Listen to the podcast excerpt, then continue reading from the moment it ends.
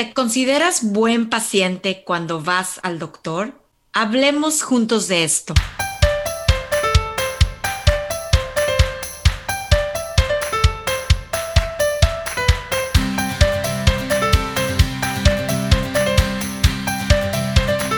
Hola, ¿qué tal Aide? ¿Cómo estás? Amigos, amigas, ¿cómo están ustedes? Estamos felices de este nuevo episodio del podcast Supervive con Roses Rojo.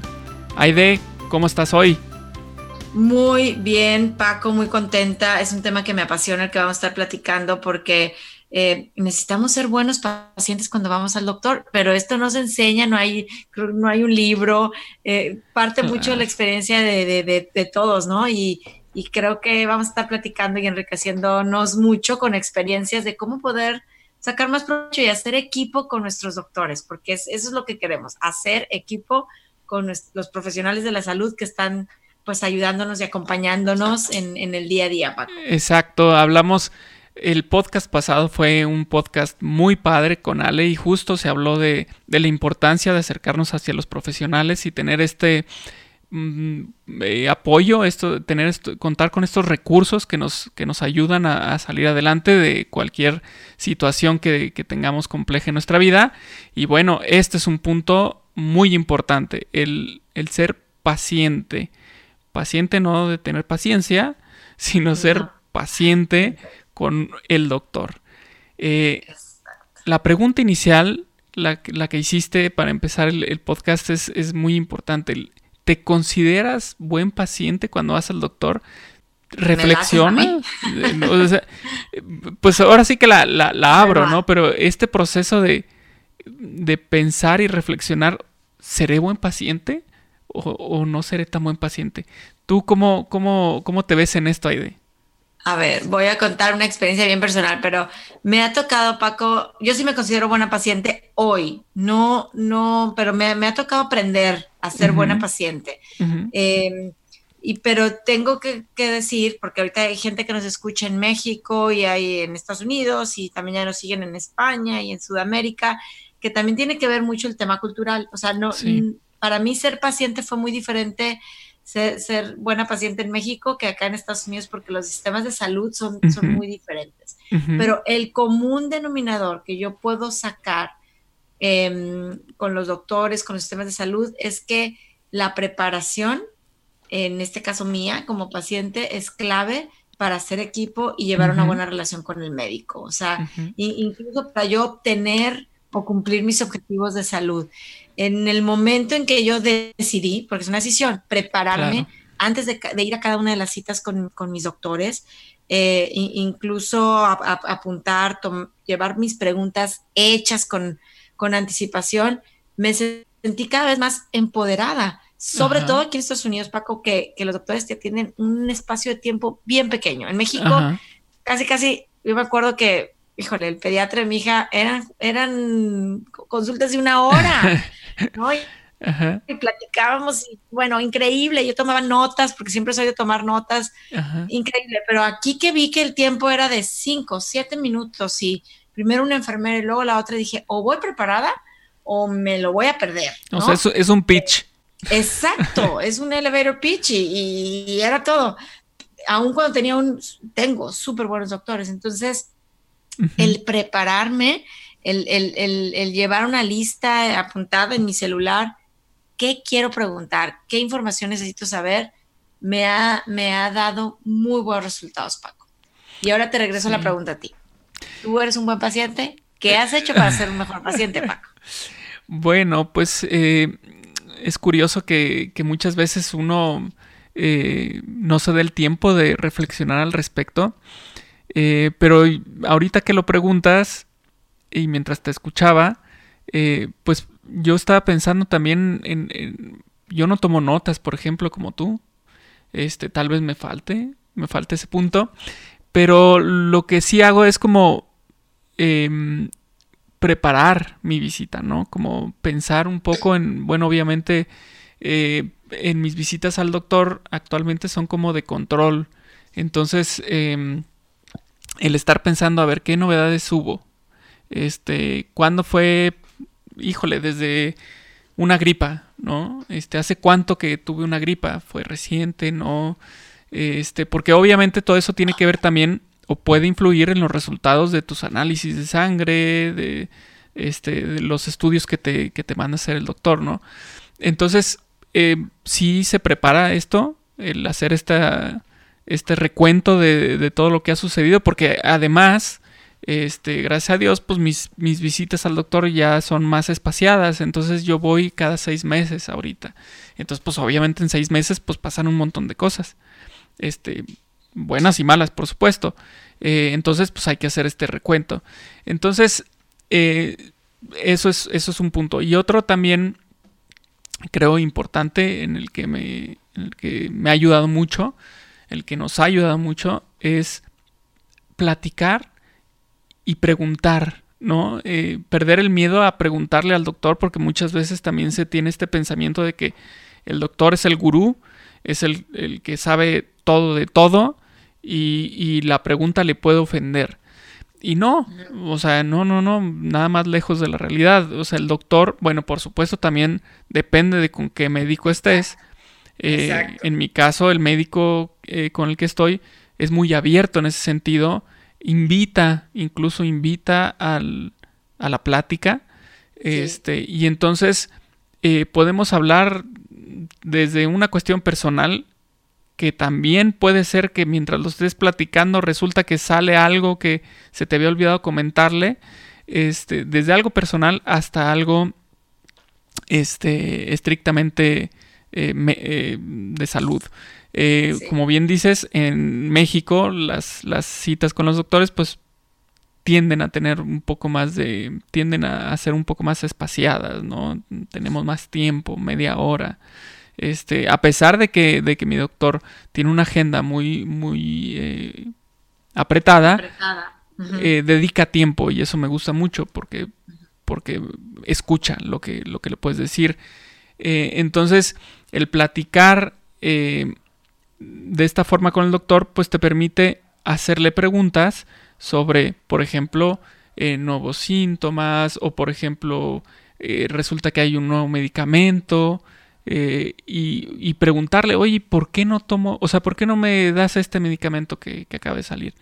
Y ya te, ahí viene la respuesta médica, ¿no? Y te dice, no, pues por esto, esto, esto, esto, esto, esto.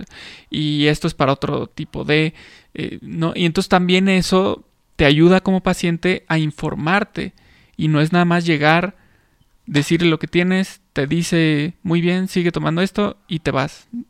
No, es, es ampliar más tu conocimiento eh, mediante las preguntas que le puedes hacer al, doctor. Así es.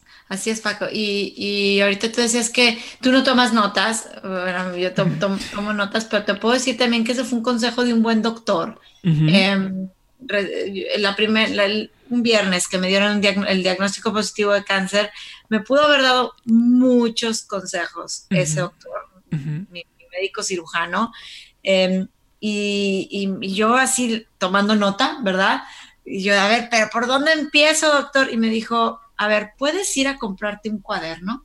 Y me sacó de onda, como decimos, ¿no? Me sacó de base. Y yo, ¿cómo, ¿cómo? ¿Cómo? ¿Por qué? ¿No? Si me, está, me acaba de dar un diagnóstico positivo de cáncer, me dijo, ¿puedes ir a comprar un cuaderno? Me dijo, lo que viene de aquí a los próximos cuatro, cinco, seis meses es tanta la información, es tanto el estrés, la tensión. Sí. Eh, tu cabeza no, no da luego para tanto, ¿verdad? Sí. Eh, con tanto estrés, con tanta información nueva, palabras raras que no estamos acostumbrados ni siquiera a pronunciar, que, que sí, me fui, me compré mi cuaderno, me dijo que, te quepa en la bolsa, me cabía en la bolsa, lo tenía, ah, lo sigo teniendo.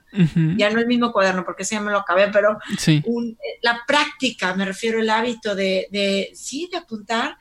Y, y, y, así era como me preparaba yo para mis consultas, así era como yo eh, apuntaba las cosas que el doctor pues tenía poco tiempo y me, decía y yo después hacía un poquito más de investigación.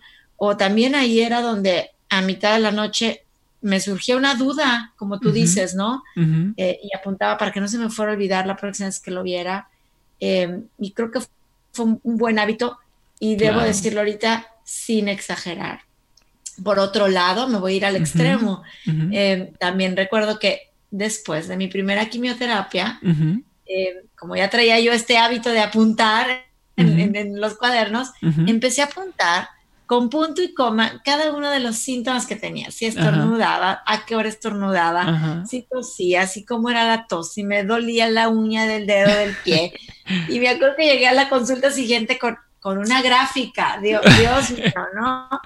Que eso le tengo que decir, mi, mi papá, mi papá lo hacía, manejaba su presión y el azúcar en una gráfica y el doctor me regañó y me dijo, a ver, a ver, tampoco, no sé si me explico, ¿no? Sí, sí, sí. sí este, estoy aquí para ayudarte a, navegar en este viaje, ¿verdad?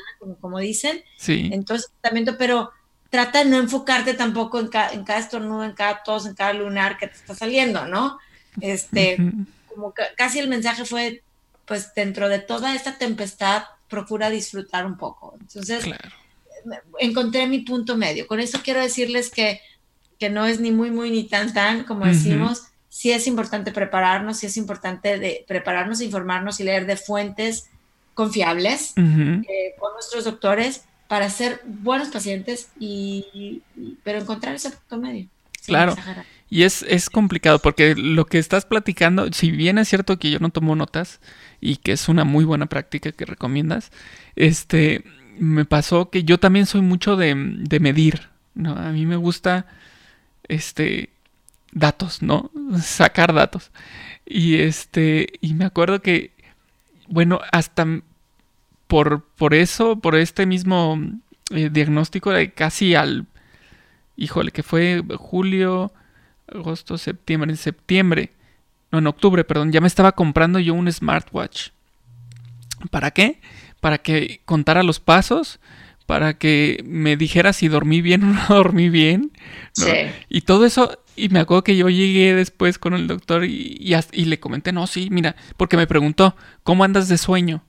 Porque es un, síntoma que, afecta, ¿no? Y, y, este, y le dije, no, súper bien, mira, me compré este y, he estado viendo, monitoreando y pues he estado alrededor del 90% de, de este, ¿cómo se llama? De aprovechamiento de, de mi tiempo de eh, al estar dormido. Y me acuerdo que nomás volteó y me pone una cara así como de, me torció los ojos como diciendo, es que este está, este, pero loco, ¿no? Y, sí me dijo así como, calma, o sea, no te vais por allá tampoco.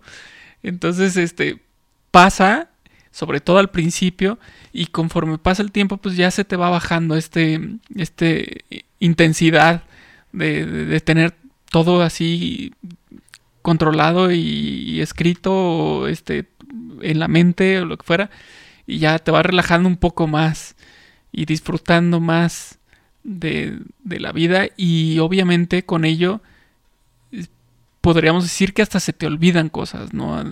me, refiero a cuestiones negativas. Estos pensamientos de lo que hablamos en otro podcast sobre las trampas, pues esto ayuda a que ni siquiera caigas en una trampa, ¿no? Exacto, exacto, a darle el justo peso, o sea, es, darle importancia o más importancia a aquellos síntomas, a aquellas preguntas, a aquella información y dejar pasar también, porque de eso se trata, sobre todo cuando es un tema de salud, estamos hablando de ser pacientes, vamos al doctor, tenemos una situación de salud, es enfocarnos en lo que es prioritario, en los efectos secundarios o en los síntomas pues más importantes que le van a ayudar al doctor también a tomar mejores decisiones. Esto es, es que es un tema de responsabilidad, el prepararnos eh, es un tema de responsabilidad con nuestra vida, con nuestra salud, porque eh, tú estás contigo, yo estoy conmigo las 24 horas del día, ¿no? Claro. Eh, pues es importante dar ese input, esa, esa materia prima al doctor que nos ve media hora o cinco minutos. Claro que los análisis dan información, ¿no? La sangre, cómo estamos en ese momento, pero cómo me siento. Y yo valoro mucho también, Paco, cuando el doctor te da permiso, te, da, te, da entrada a que no nada más hables de, los síntomas físicos, sino también de estos síntomas emocionales. Porque somos cuerpo, somos alma, somos espíritu, somos mente y, todo está eh, relacionado, ¿verdad? Así y creo que prepararnos en ese sentido, decir, dame oportunidad, me siento así, estoy eh, es, como que ellos tienen la, película completa y pueden tomar mejores decisiones porque también están, están pues, eh, ofreciéndonos Así un camino que nos lleva a estar mejor, ¿no? Así es. Efectivamente, y, me, ahorita mientras también platicas, me, me, acordé también del podcast pasado con Ale, en, la, en el que mencionó que, que en este camino que tuvo con su depresión, eh, estuvo con varios médicos. Eh, y, creo que eso es, eso es muy importante y es algo a, tomar en cuenta. Eh, ella menciona que hace clic, ¿no? Y es que así es. Haces clic con un médico y puede ser que con otro no hagas clic. No haya esta confianza, no haya esta apertura. Tal vez tu estilo como paciente sea ir, escuchar, eh, acatar y seguir. Se vale. O sea, ese, ese es tu estilo pero puede haber que tu estilo sea diferente, sea preguntar, eh, como tú dices que llegas con, tus notas, ¿no? Este, ese es tu estilo. Entonces hay veces que un doctor pues no va con un estilo, va con otro. Entonces creo yo que es importante también al detectar esto, pues tomar la decisión y decir, pues no sigo con, con él o no sigo con ella, porque, mm. porque esto es algo eh, que va más allá, o sea, no es nada más eh, de una ocasión o este, en, el, en nuestro caso, este, no es de una sola ocasión, sino que lo voy a estar viendo recurrentemente, pues entonces, ¿sabes qué? Pues muchas gracias, pero sigo buscando hasta que encuentre uno con el que me sienta gusto, no tanto que me dé el diagnóstico que yo quiero escuchar, sino que me lo diga como a mí me gusta escucharlo. Sí, y sabes que es un tema de confianza.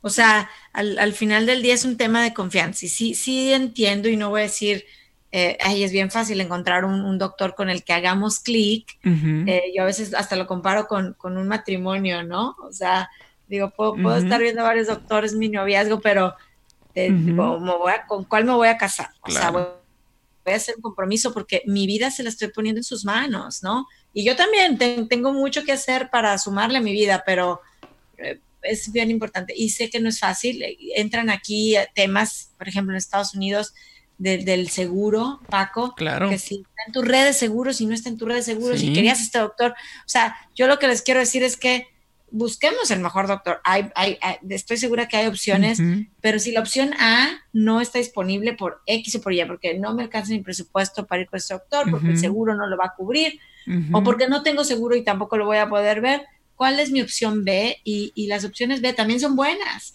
¿no? Y estar convencidas, convencidos pues, de que, ok, vamos para adelante con esa opción B o con esa opción C. Me recordó ahorita un libro que me encanta que se llama Opción B, que es de un, de un, autor que se llama Adam Grant, y eh, que es un psicólogo de Wharton, y de Sheryl Sandberg, la COO de Facebook, justamente que habla de pues de cuando atravesamos estas adversidades y queremos esta opción A, que es imposible, pero también las opciones B son opciones buenas. Entonces, es un arte buscar un doctor. Yo creo que sí es cuestión de, este, buscar, de, probar y de lograr ese clic. Y ya una vez que lo tenemos, por favor, hagamos un buen cultivo, porque si no somos buenos pacientes, pues también a veces el doctor dice, claro, hasta pues, con este paciente. No tengo, él, él, puede no tener clic con nosotros, o sea, también es válido.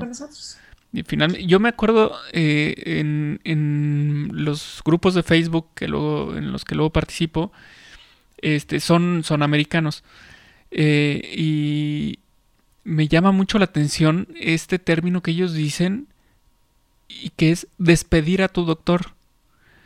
Así de que, no, no sé, alguien menciona y comparte algo, es que mi doctor me dijo esto y esto y esto y hirió mis sentimientos y no sé qué y, entre los comentarios de repente dicen, pues despide a ese doctor y contrata a otro. Y, yo lo veo y digo, wow. O sea, eso no es muy común acá, al menos en México no es, no es común pensar que puedes despedir al doctor como si fuera un empleado, pero bueno, finalmente es una forma de ver las cosas, ¿no?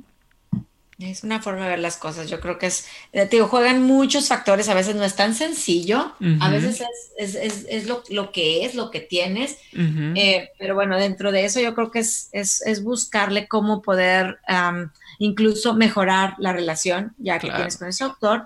Esta es una relación imposible. Te digo, habrá siempre una opción B. el, socio que está en la misma oficina, el algo, buscarle, buscarle en el otro hospital, en el otro, preguntarle a una amiga que, está padeciendo o, viviendo lo mismo, ella que está viendo o a un amigo, y, es, un tema prioritario. Lo único que les puedo decir es que es un tema que no es, eh, eh, sobre todo cuando estamos hablando de una situación de salud importante o, o de una enfermedad crónica, eh, es un tema importante lograr hacer esa comunicación con el doctor, hacer un buen equipo y nosotros formarnos como buenos pacientes, informándonos de buenas fuentes, preparando nuestras, nuestras consultas, nuestras citas médicas, este, y, siendo, buenos pacientes también con ellos, para que nos quieran y nos Así es. siempre muy presentes. Así es. Fíjate que este, en, mi caso, eh, pues así como que opción A y B, pues como dices tú, no tuve mucho por qué, pues por el seguro, por los que estaban, más bien tenía opciones que no estaban categorizadas como A, B, C, D, sino era el abanico de opciones y gracias a Dios la opción por la que nos decantamos, obviamente después de, de varias recomendaciones y preguntar y este, consultar a diferentes personas, este, pues esa opción resultó ser la opción A, ¿no? Y yo creo que en, en, los casos en los que la opción B es la que tienes que agarrar por cualquier circunstancia, pues no, no dudo ni tantito que esa opción A, esa opción B, perdón, se convierta en tu opción A con el paso del tiempo y con estar trabajando, como tú bien dices, siendo buen paciente y él o ella siendo buen doctor o doctora, este, yo creo que eh, eso con el tiempo pues va a cambiar nuestra perspectiva con respecto a si era mi opción B o ya se hizo mi opción A. Ahí viene la paciencia, Paco, este, de, de, en, este recorrido. Eh, no, no es algo de que ya lo viste y, no lo vuelves a ver, te digo, sobre todo cuando estamos hablando de una situación de salud crónica o, más seria, ahí viene también el ser nosotros pacientes no, no tan viscerales, este, claro. y, buscarle, buscarle cómo prepararnos. De verdad es una responsabilidad y ese es el, llamado, la invitación que hacemos a través de este podcast, a que nos preparemos, a que queramos ser eh, buenos pacientes, informarnos, estar al día eh, y hacer equipo con nuestros doctores. Lo, necesitan ellos y lo necesitamos nosotros, Paco. Así es, finalmente pues es, una relación, finalmente, y como tal tenemos también que respetar los estilos de cada quien. O sea, en esta relación que queremos que prospere, pues si su estilo es este, yo me... Eh, sí me gusta, digamos, ese estilo, pero entonces voy a procurar para que eso se mantenga así, tanto su estilo y yo también, mi forma de ser paciente, la tiene que conocer él y, eh, como bien dices, em, procurar esta, esta relación que se establece con el médico para que se mantenga en un, en un buen, en un buen este nivel, digamos, de, de comunicación y de, pues a veces hasta se puede decir amistad si quieres. Exacto, exacto, de verdad, no olvidar que son seres humanos y yo siempre digo, este, situaciones tan sencillas como una notita de gracias, como acordarnos que si es el día del doctor o una tarjetita de Navidad, eh, híjole, ellos también, yo siempre le digo a mi doctor, no me gustaría estar en tus zapatos, a mi oncólogo, ¿no? Le decía, ves casos muy tremendos, muy, muy difíciles todos los días y se me olvida. No soy yo el único caso y, él como doctor, pues también es un ser humano que, lo está viviendo. Así es que son las altas, las bajas con, con el equipo médico, es, es, muy bonito. A mí, yo he tenido una buena relación con, con mis doctores, los, los, aprecio, los valoro, pero es una relación trabajada. O sea, sí, sí quiero decir de incluso de, discusiones de esas así buenas, pues, ¿no? De no estoy de acuerdo y por esos argumentos y el doctor no está de acuerdo y por esos argumentos y, y a lo mejor al día siguiente nos pedimos perdón porque así, así ha sido, pero, estamos en comunicación, estamos en comunicación, estamos en el mismo barco y formamos parte del mismo equipo. Entonces, este, que, no se nos olvide esto, de prepararnos eh, y, y, ser responsablemente, de informarnos en nuestra vida. Así es.